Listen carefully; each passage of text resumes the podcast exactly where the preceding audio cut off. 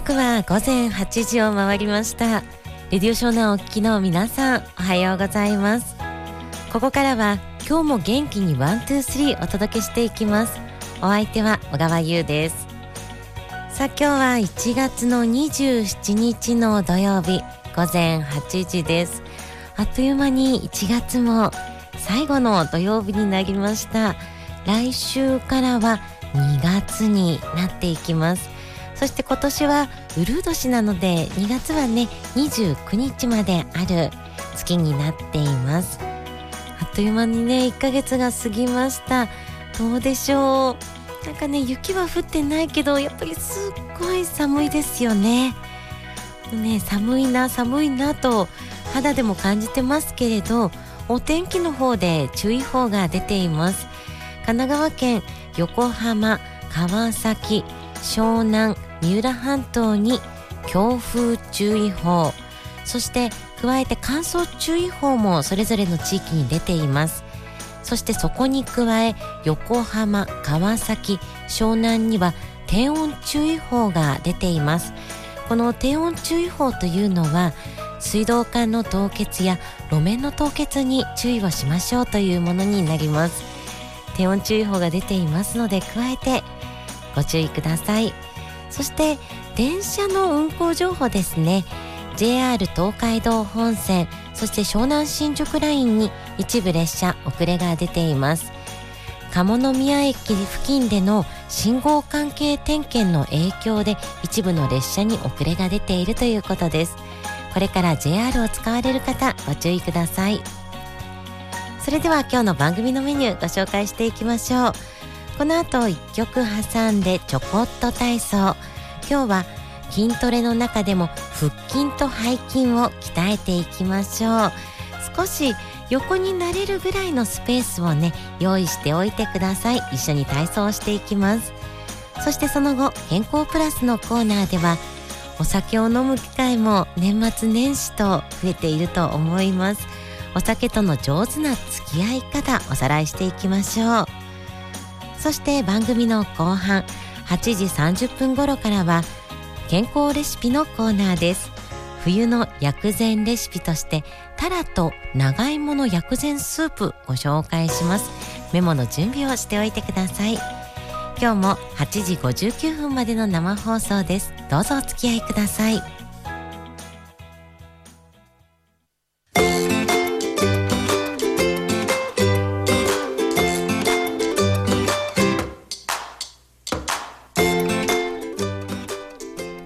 刻は8時7分を回っています。ここからはちょこっと体操のコーナーです。藤沢市の出している運動器を鍛えて若さを保ちましょうの冊子から今日も運動していきましょう。筋トレです。筋力のトレーニングを行っていきます。今日は腹筋運動と背筋運動を行っていきましょう。皆さん腹筋と背筋。できるだけ体に負担をかけずにやっていきます。なので腹筋運動まずは仰向けに横になってください。そしてその時膝は曲げてください。で腹筋運動というとこう1234とねしっかりと起き上がるまで運動しているかと思うんですけれどそこまで負担をかけない腹筋と背筋を行っていきます。同じ姿勢のままやることができます。ではまず腹筋です。膝を折りたたんだ状態で今仰向けになってもらっています。そして手はももの上に置いてください。そしてだんだんだんだんと膝の方へとスライドしていきましょう。そしてその時に頭と上体を持ち上げていきます。完全に起こさなくても大丈夫です。少し上げてみましょう。どうでしょう？ちょっとお腹のところに力が入るかと思います。そのくらいで大丈夫です。1 2 3 4と数を数えながらゆっくりとやっていきます。はいぐーっと頭と上体を持ち上げていきましょう。お腹にしっかりと力が加わっているのがわかるかと思います。これが腹筋運動です。次に背筋運動です。膝は同じように直角に曲げた状態からスタートです。これ仰向けのままで大丈夫です。ここでお尻をぐーっと上に上げていくんです。お尻を締めるようにしながらぎゅっと腰を持ち上げていきます。腰を反らしすぎないことがポイントになります。これだけでも十分背筋運動になります。いろいろな関節に負担をかけず腹筋運動背筋運動を行っていきましょう。回数としては10回から15回12セット行ってください。これを週3回できると理想的です。まずは取り組むことからやっていきましょう。来週までに腹筋と背筋ぜひ皆さん3回はやってくださいね。以上ちょこっと体操のコーナーでした。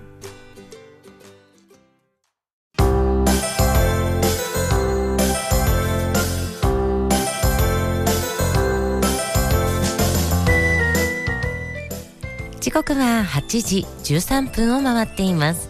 ここからは健康プラスのコーナーです。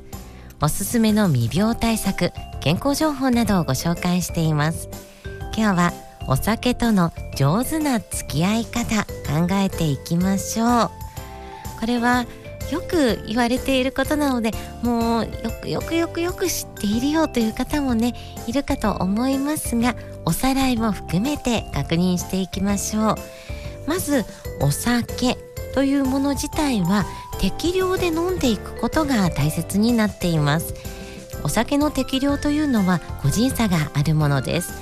ただ医学的には純アルコール量で1日20から 25g 程度とされています。でこれお酒の量にするとえー、ちょっと少ないなと思う方がね多いんではないかなと思っています。この純アルコール量どの程度がその適量と言われる飲酒量なのかというとビールでいうと中瓶1本なので 500ml です。で日本酒は1合 180ml で焼酎は0.5合ウイスキーはダブル1杯。ワインは2杯ぐらいまでとされているんですでこの適量というのは何かというとその量を飲んでいればまそれ以上飲まなければ例えば急性アルコール中毒になりにくかったりということである程度そこのラインよりも超えてしまうとやっぱり病気になっていってしまう可能性がありますよという数字なんですね。でこれお酒が好きな方にとってはえー、ちょっと少ないんじゃないのそれなのいつもいつも超えてるよというね方もいるかと思います。でこれあの注意しなくてはいけないのは一応基準なんですね。なのでもちろん個人差があるものです。ただこの個人差というのが年齢とともに変わってくるということを今日は覚えていただきたいです。もちろんその日の体調によってもなんだか酔いが回るのが早いなという日があったりあとは年齢的に加齢ですね。あの年配になるとどんどんどんどんこのアルコールの分解する力というのが弱まってきます。それに伴って昔は飲むことができたんだけれど年齢とともになかなか分解できない。同じ量を飲んでいるのに病気になってしまう。ということが起きてきます。そしてこれも一般的なことになるんですけれどじゃあどうやって飲んでいったらいいのか。賢い飲み方としてはたしなむとねよく言いますけれど適量を守ること。そして空腹の状態でお酒を飲むと酔いが早く回りやすいので空腹の状態を作らないこと。胃の粘膜もそれによって荒れてしまったりします。なので何か食べてからお酒を飲む。おつまみを食べながら飲む。強いお酒は薄めて飲む。というのが必要になります。そしてたとえ適量であったとしても毎日飲むとどんどんどんどん粘膜やいろいろな胃の中の粘膜もそうですし腸とかもそうなんですね。食道もそうです。そういったところが荒れてしまうので週に1日はお酒を飲まない休館日というのを設けるのが必要になってきます。そしておつまみの選び方も大事なんです。アルコールによってビタミンやミネラルが失われやすい状況になっています。なのでおひたしや和え物などの野菜あとはわかめなどの海藻類こういったものを食べるといいです。そして肝臓がアルコールを分解してくれるのでその時に使われるタンパク質。タンパク質を取っていくことも必要なんです。なので、まあ、冷ややっこ今だとね寒いのであったかい湯豆腐がいいと思いますけれどお豆腐や枝豆などこういったものにはタンパク質がたっぷり含まれています。そういったものを取ることも大切になります。あとは高カロリーのものを控えるというのはねこれは年齢問わず大切にしていきたいことです。でこのアルコールは肝臓で分解されるということでお酒をいっぱい飲むと肝臓に悪いんではないかと思っている方多いです。これもちろん大正解です。アルコールを分解するのが肝臓であるためにお酒を飲むと肝臓に悪影響を及ぼすことが一般的にも知られています。でこれ肝臓でよく脂肪肝とか肝硬変とか聞いたことあると思うんですけれど肝臓でアルコールが代謝される時に中性脂肪が蓄積されていくんですね。それによって脂肪肝になってしまうことがあります。でさらにその飲酒の習慣を続けていくことで肝硬変へと進行してしまうことがあるんです。なのでうんなんか別に酔わないし大丈夫と思わずに内臓は痛い思いをしているかもしれない。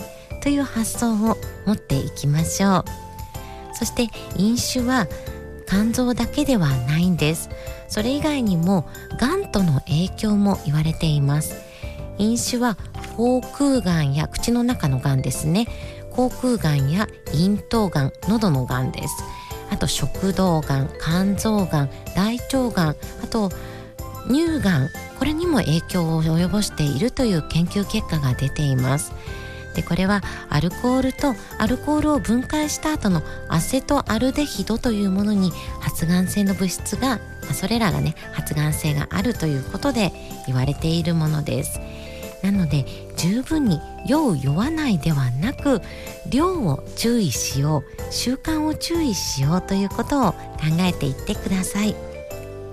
で最後に年齢が高くなるとアルコールちょっと怖いんですよというお話をねしました。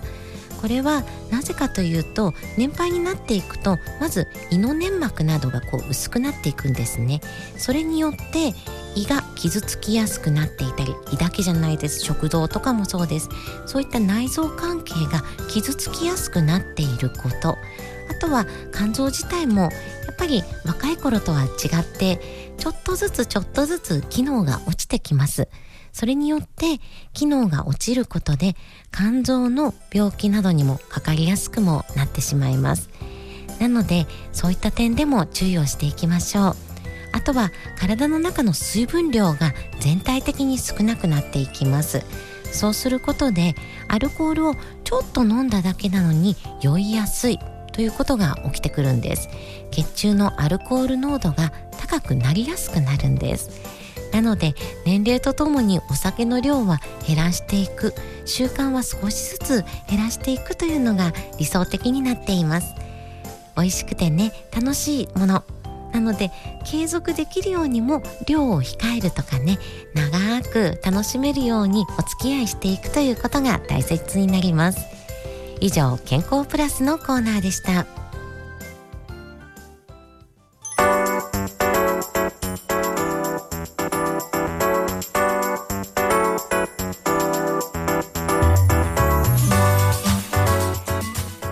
時刻は8時24分を回っています。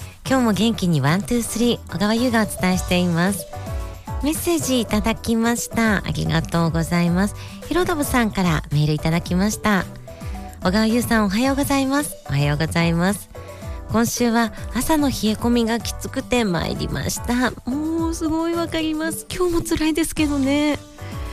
天気が良くても早朝から暗くなるまで一日外にいると手足が冷えて心が折れそうです。今日も一日外仕事で今は移動中に聞いています。また来週も元気になる放送を聞いて頑張りますといただきました。ひろだぶさんどうもありがとうございます。いやー今私もね暑さ寒いですよね。というところで相性だなと思ったんですけれど。いや一日外にいる寒さは私はね経験がしたことないんですけれど。相当相当寒いですよね。本当に外仕事どうもありがとうございます。あの私手袋がこう苦手なんですね。こう手が包まれてる感じがあんまり好きじゃなかったんですけれどなんかこれまで自転車に乗っていても寒い手袋欲しいなと思ってもまだその何とも言えないこだわりの方が優先されて手袋はなくても大丈夫と思っていたんですけど今年はね年齢かもしれないんですけれどもうね寒さ以上の辛さはないと思うぐらいなんかこう何よりも寒さをね防ぎたいなと思っている感じです。なので、まあ、ね年々年々寒くなっているわけじゃないんだけどやっぱりね辛さがどんどんどんどんこう増えていきますよね。ひろだぶさん外仕事本当にお疲れ様です。ありがとうございます。今日も無理せず頑張ってください。メッセージありがとうございました。さあ他にもねメッセージいただいていますが後ほど紹介させていただきますね。皆さんメッセージどうもありがとうございます。番組へのメッセージファックスの方は0466-292121メールの方は元気123アットマークレディオ湘南 .co.jp までお願いします。また X でもねコメントお待ちしていますのでお送りください。それでは一曲お届けしましょう。山口百恵さんでパールカラーに揺れて。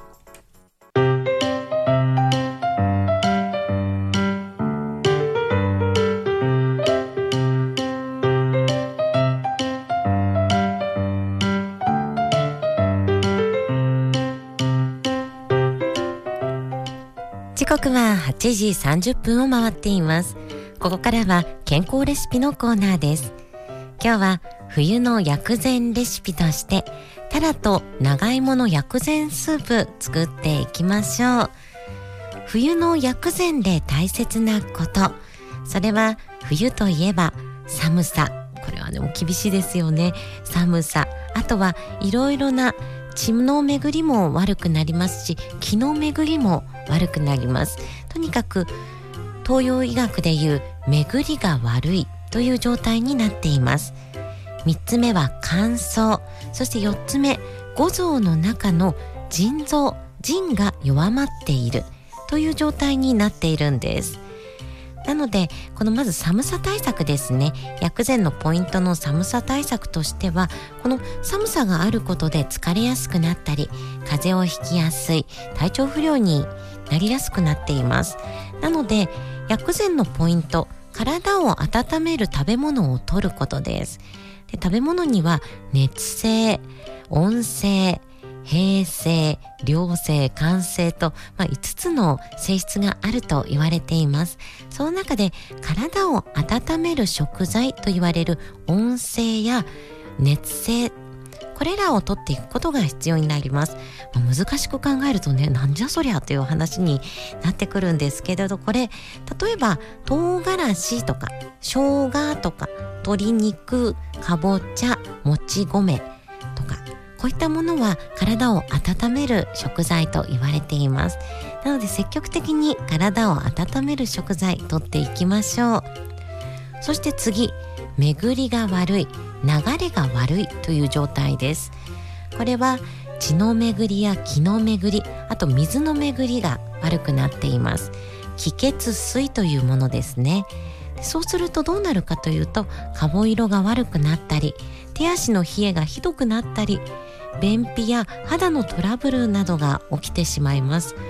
うんうんうんと私はねすごくうなずいてしまうんですけれど薬膳的にはどうしていくかというと巡りを良くする食材を取っていくことが必要なんです。例えば気の巡りを良くする食材は玉ねぎらっきょうあとみかん。血の巡りを良くする食材はよもぎやお酢と言われています。次に乾燥。これもね感じてますよね。お肌や髪に感じることもあるんですけれどそれだけじゃなく鼻や喉も乾燥しています。そうすることでウイルスの侵入がしやすい状況になってしまっています。なので薬膳的には潤す食材を取り入れていきましょう。食材の中には潤す成分が入っているものがあるんです。例えば卵牛乳豆乳蜂蜜白ごまクコの実などがこれに含まれてきます。そしてポイント4つ目の五臓の中の腎が弱っている元気がない状態です。でこの腎というのは冬に一番よく働くんです。疲れやすくなってしまうんです。腎が元気がないと耳や腰髪の毛にトラブルが起きやすくなったりあとはトイレが近くなったりするんです。でこの腎臓を元気にする食材というのは栗くるみエビ黒ごまブロッコリー長芋と言われています。他にもねたくさんあるんですけれどこういった食材をうまく使っていくことで簡単に薬膳レシピを作ることができるんです。では今日はその中からタラと長芋の薬膳スープ作っていきましょう。まずお魚のタラ。これはさっきの血と気の巡りを良くする成分が含まれています。そしてさらに体を温める性質もあります。で次に長芋。これは気持ちですね。気の巡りを良くする食材。で次に人参。これは血を補う性質があります。で使っていくものはタラ長芋人参ネギ。これだったら用意できそうですよね。あとは生姜。これもきっと大丈夫。お味噌。そしてチンピこれがねうーんどこで売ってるんだろうと思うかもしれないんですけれど実はチンピってみかんの皮なんです。これ生薬の一つになっているのでもちろんあの漢方のそういった薬膳のものを売っているところでも買うことができるんですけれどお家にみかんがあればみかんの皮を洗って干すだけでこのチンピ作ることができます。みかんの皮を洗って日陰そして風通しの良いところこの2箇所がこの2点がねあの合わさったところそこに干しておいて1週間ぐらいでカラッカラに乾いてくれます。なのでそれを使っていきましょう。それでは材料です。タラは 150g 長芋 100g 人参 70g ネギ約1本。生姜 5g チンピ 2g そしてお味噌は小さじ2準備をしてください。それではまずはネギを切っていきましょう。4センチくらいの長さに切っていきます。そして生姜はスライスをしていきます。お鍋にお水を準備します。700cc 入れてください。そしてそこにネギ生姜、チンピを入れて弱火にかけていきます。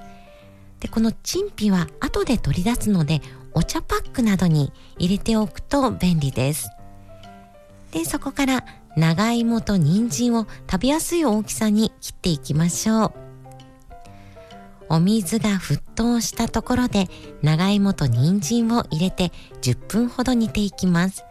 そうしたらチンピを取り出してタラを入れて火が通ったらお味噌を溶かしていきましょう数分煮込んだら完成です。簡単に作ることができて薬膳もしっかりと取ることができます。冬の薬膳レシピ。今日はタラと長芋の薬膳スープのご紹介でした。ぜひやってみてください。以上健康レシピのコーナーでした。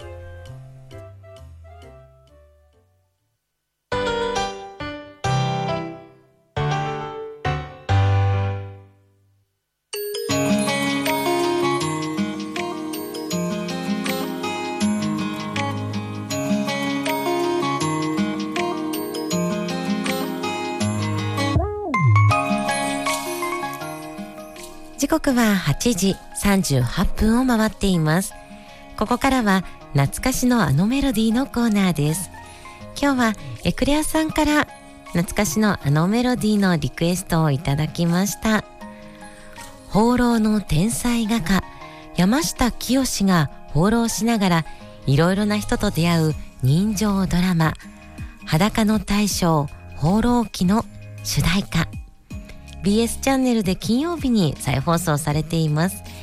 ダカーポの歌声は聴いていたら癒されますということでこの曲をリクエストしていただきました。それではお届けしましょう。ダカーポで野に咲く花のように。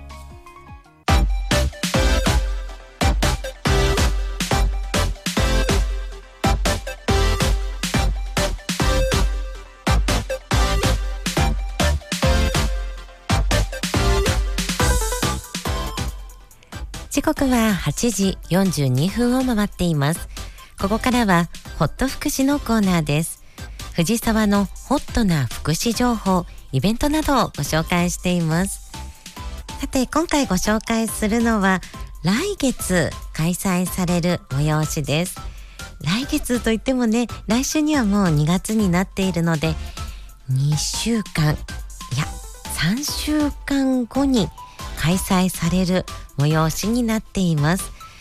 今回会場が長久保公園で行われる湘南花の展覧会です。この湘南花の展覧会は茅ヶ崎市藤沢市寒川町産のお花が勢ぞろいするお祭りなんです。今回会場は長久保公園なのでとっても近くで行われるの嬉しいですよね。これは西一丁で生産されたお花が集う湘南花の展覧会。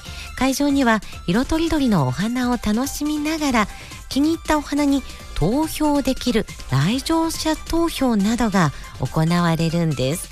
当日の内容を見ていきましょう。開催日は来月2月の17日の土曜日と18日の日曜日です。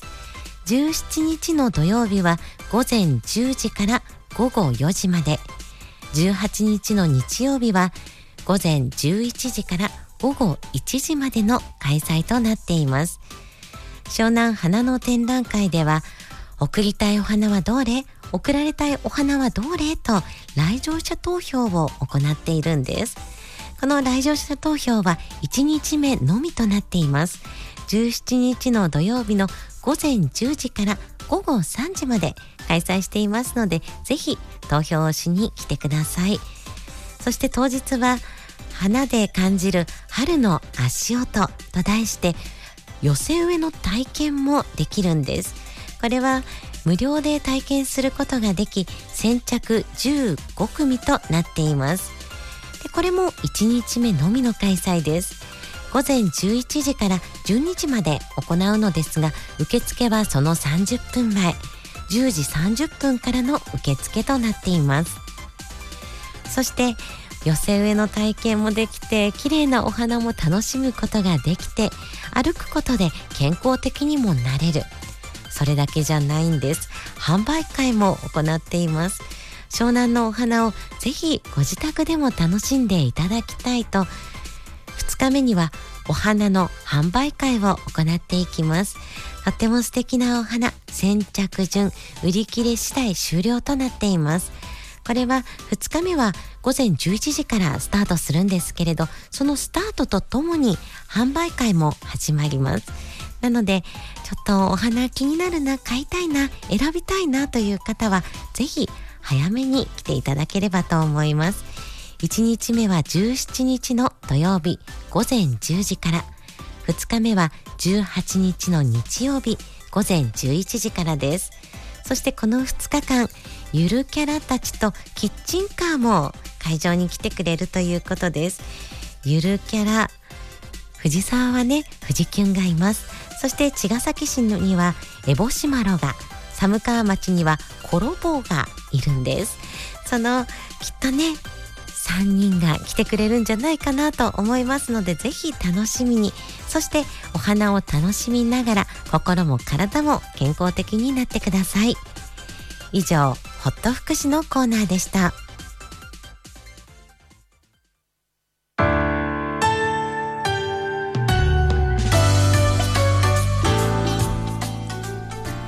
時刻は8時。46分から間もなく47分になるところです今日も元気に one, two, three 最後までお付き合いいただきどうもありがとうございますメッセージいただいていますエクレアさんからいただきましたありがとうございますゆうさん、もなさん、おはようございます。おはようございます。今朝は少し遅い時間の出勤になりました。いつもは綺麗な月と雪帽子をかぶった影富士を見ながらの出勤になりますが、今朝は綺麗な富士山を見ながらの出勤でした。いつも本当に朝早いんですね。ありがとうございます。メッセージ。車内には日差しが入り、さほど寒さを感じませんが、外は風がありますので寒いです。乾燥と静電気に悩まされながら今日も一日頑張りたいと思います。早いものであと少しで1月も終わってしまいます。あっという間でした。先週は体調不良になり病院に行きました。診察をしてもらい薬をもらい今は楽になりました。よかったです。結果は急性胃腸炎。初めてでしたのであの辛さは忘れられないですまだ少し違和感はありますがインフルエンザも流行っていますのでゆうさんモナさんリスナーの皆さんも気をつけてゆうさん今月も今日も元気に one two three を楽しみに聞いていました懐かしい曲もたくさん聴けて体調管理にも役立つ情報もありがとうございますゆうさんも週末もお忙しいかと思いますがお体に気をつけてください今朝の楽しみに聞いてますよ。お疲れ様ですといただきました。エクレアさんどうもありがとうございます。急性胃腸炎ですか。痛みもあったんですかね。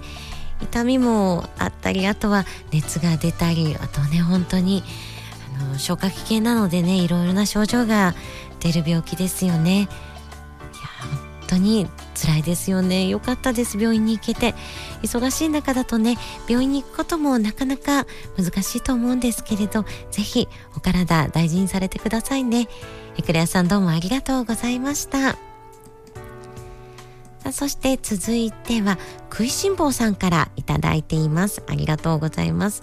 ゆうさんおはようございます。おはようございます。先週は朝から出かけてしまい、放送を聞くことができなかったので、アーカイブで聞きたいと思います。ありがとうございます。久しぶりに人混みの中に出かけると疲れてしまい、のんびり散歩するのがちょうどいいなと感じてしまいましたといただいています。食いしん坊さんメッセージどうもありがとうございます。ってもわかります。私もね、最近前までは仕事でよく都内もそうですし横浜にも毎週行くことがあったんですけれど最近行かなくなりましても本当に藤沢で完結したような生き方をしているんですけれど先日横浜に行ってみなとみらいだったんですけれど横浜駅の段階でですねなんかちょっともうわーっとねあの人の量に圧倒されましたなんかねああ出かけたなやっぱりお家が一番だなとね人のいるところに出ると思いますよね。あのもちろん人のいるところ楽しいこともいっぱいあるんですけれどそういうねのんびりしたお散歩など大事にしていきたいなと思っています。食いしん坊さんメッセージどうもありがとうございました。さあそしてツイッターでもいただいていますね。ありがとうございます。ワクワク湘南さんからいただきましたありがとうございますゆうさん、もなさん、おはようございます。おはようございます。寒いですね。乾燥もしていますので気をつけてください。ありがとうございます。お正月でいつも以上にお酒を飲むことが多かったので気をつけないといけませんね。休館日大切ですですので忘れないようにしたいですといただきました。ワクワク湘南さん、健康プラスの内容に合わせてメッセージどうもありがとうございます。本当にね、お酒ってね、私も日本酒もそうですし結構ねお酒好きなのでついついついつい楽しく大丈夫大丈夫酔ってないと飲んでしまうんですけれどやっぱり酔うか酔わないかではなく体は傷ついているんだということをねこう頭の中に私も入れておきたいなと思っています一緒に頑張りましょうメッセージありがとうございます。さあそして続いては空海ママさんからもコメントいただいています。ありがとうございます。ゆうさんおはようございます。おはようございます。今日も寒いですね。いや本当にそう。なんか寒い寒いしか言ってないんですけれど本当に寒いですね。手作り味噌に初挑戦しました。わあすごい。写真送っていただきました。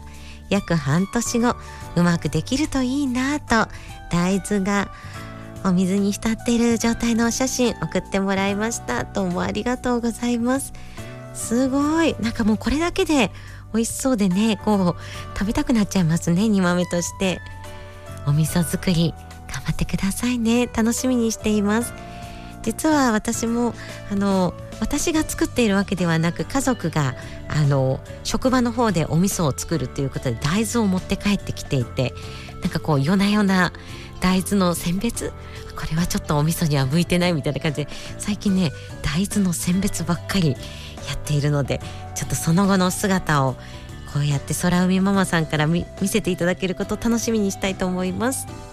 コメントそしてお写真どうもありがとうございました。さあそして X でもう一名アクリアトゥーブさんから頂いてますね。ありがとうございます。ゆうさんおはようございます。おはようございます。今朝もよく晴れて気持ちがいいですね。あ嬉しい。そうですね。寒い寒い私は言ってしまうんですけれど。確かによく晴れて気持ちがいいですね。ありがとうございます。今日は飛行機を見に行ってきます。えー、楽しい。どちらに行かれてるんだろう。非日常を体感してリフレッシュしてきます。ゆうさんの最近のリフレッシュ方法はありますか？といただきました。いやー、え、いいですね。飛行機。羽田とかに行くんですかね？私あの、羽田空港、羽田空港好きな方って結構ね、本当に羽田空港に休みの日に行かれてるんだけど、そこまではね、行ってないんだけど、たまに羽田空港にこう例えばディズニーランドに行く時とかに羽田空港までバスで行ってその後もう一回バスに乗り換えてみたいなね行き方をして羽田空港もちょっと楽しんだりするんですけれどそうですかね。どうなんだろう。楽しんできてくださいね。いいななんかリフレッシュって本当に大事ですよね。いってらっしゃい。気をつけてください。そして私のリフレッシュ方法。うーん。なんだろう。やっぱりね私食べるのがね好きなんですよ。甘いものが本当に大好きなんです。それでこの冬の時期になるとコンビニとかスーパーで売っているあのチョコレートのコーナーが夏だと溶けちゃっていたものが冬だと安心して売られているということで生チョコ関係が多くなるんですよね。なのですっごく買ってますね。これが太っちゃう原因なんだと思うんですけれどあのあまた新商品だ。あこれちょっと生チョコの新しいやつだから試してみようっていう形で結構詳しいぐらいねお菓子買って食べてます。それがまずリフレッシュ方法なのとあとは最近自転車に乗るようにしましてまたね自転車冬になると乗らなくなっちゃうんですけど乗るようにしていてそれがいいリフレッシュになっているかなとも思います。あとは音楽を聴くこと。この番組を始めてから懐かしのあのメロディーとかねいろいろ懐かしい曲をかけていくので懐かしい曲が私のこうお気に入りソングに入ってくるんですね。そうすると知らない懐かしい曲と出会えるのが最近の楽しみでありリフレッシュになっています。いやーなんか急に甘いものの話をしたらね食べたくなりましたけれど健康的にそんなにいっぱい食べないということを大事にしたいと思いますので皆さんもぜひそうしていきましょう。さあ今日もね皆さん本当にメッセージいただきどうもありがとうございました。最後までお付き合いいただきどうもありがとうございます。引き続き乾燥注意報も出ています。あの低温注意報などはなくなって横浜、川崎、湘南、三浦半島、すべて乾燥注意報のみになっています。乾燥に注意をしていきましょう。そして JR 湘南新宿ラインは引き続き一部の列車に遅れが出ているということです。ご注意ください。それではラストナンバーです。太田博美さんで振り向けばイエスタデイ。